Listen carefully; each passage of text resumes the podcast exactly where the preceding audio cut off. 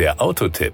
Informationen rund ums Auto. Aller guten Dinge sind neun. Zumindest dann, wenn wir vom Getriebe in unserem aktuellen Testkandidaten, dem Opel Insignia Sport Tourer Business sprechen. Keine Sorge, natürlich ist nicht von einem manuellen Schaltgetriebe die Rede, da wäre man ja nur noch mit Schalten beschäftigt, sondern von einem neun Stufen Automatikgetriebe. Damit ist man jedenfalls sehr angenehm unterwegs. Power und Drive der 2.0 Direct Injection Turbo mit 170 PS Start-Stopp-System und Euro 6D Einstufung ist bei den Benzinaggregaten die Einstiegsmotorisierung. Schon dieser Motor ist serienmäßig mit einem 9-Stufen Automatikgetriebe kombiniert. In dieser Motorgetriebe-Zusammenstellung schafft der Wagen eine Beschleunigung von 0 auf 100 km/h in 8,9 Sekunden und eine Spitze von 225 km/h. Der Kraftstoffverbrauch nach WLTP liegt dabei im kombinierten Zyklus Zyklus zwischen 7,3 und 7,7 Litern auf 100 Kilometern. Die CO2-Emissionen, ebenfalls nach WLTP ermittelt, betragen so zwischen 165 und 174 Gramm pro Kilometer.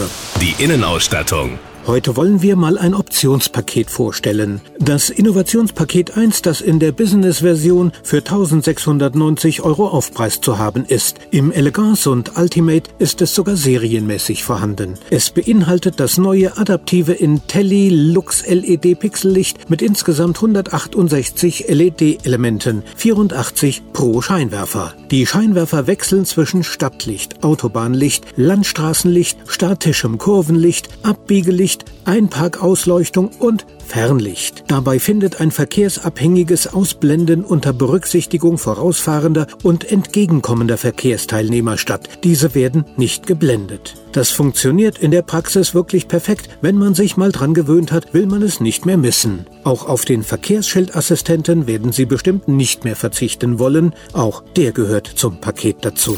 Die Kosten. Wie bei fast jedem Automodell gibt es auch beim Insignia Sporttourer Preise von bis. Wir schauen mal nur auf die Business Edition. Die geht mit dem 2 Liter Direct Injection Turbo mit 170 PS und serienmäßiger 9 Stufen Automatik bei 37.490 Euro los. Die 200 PS Version ist mit 39.290 Euro übrigens nur unwesentlich teurer. Das war der Autotipp. Informationen rund ums Auto.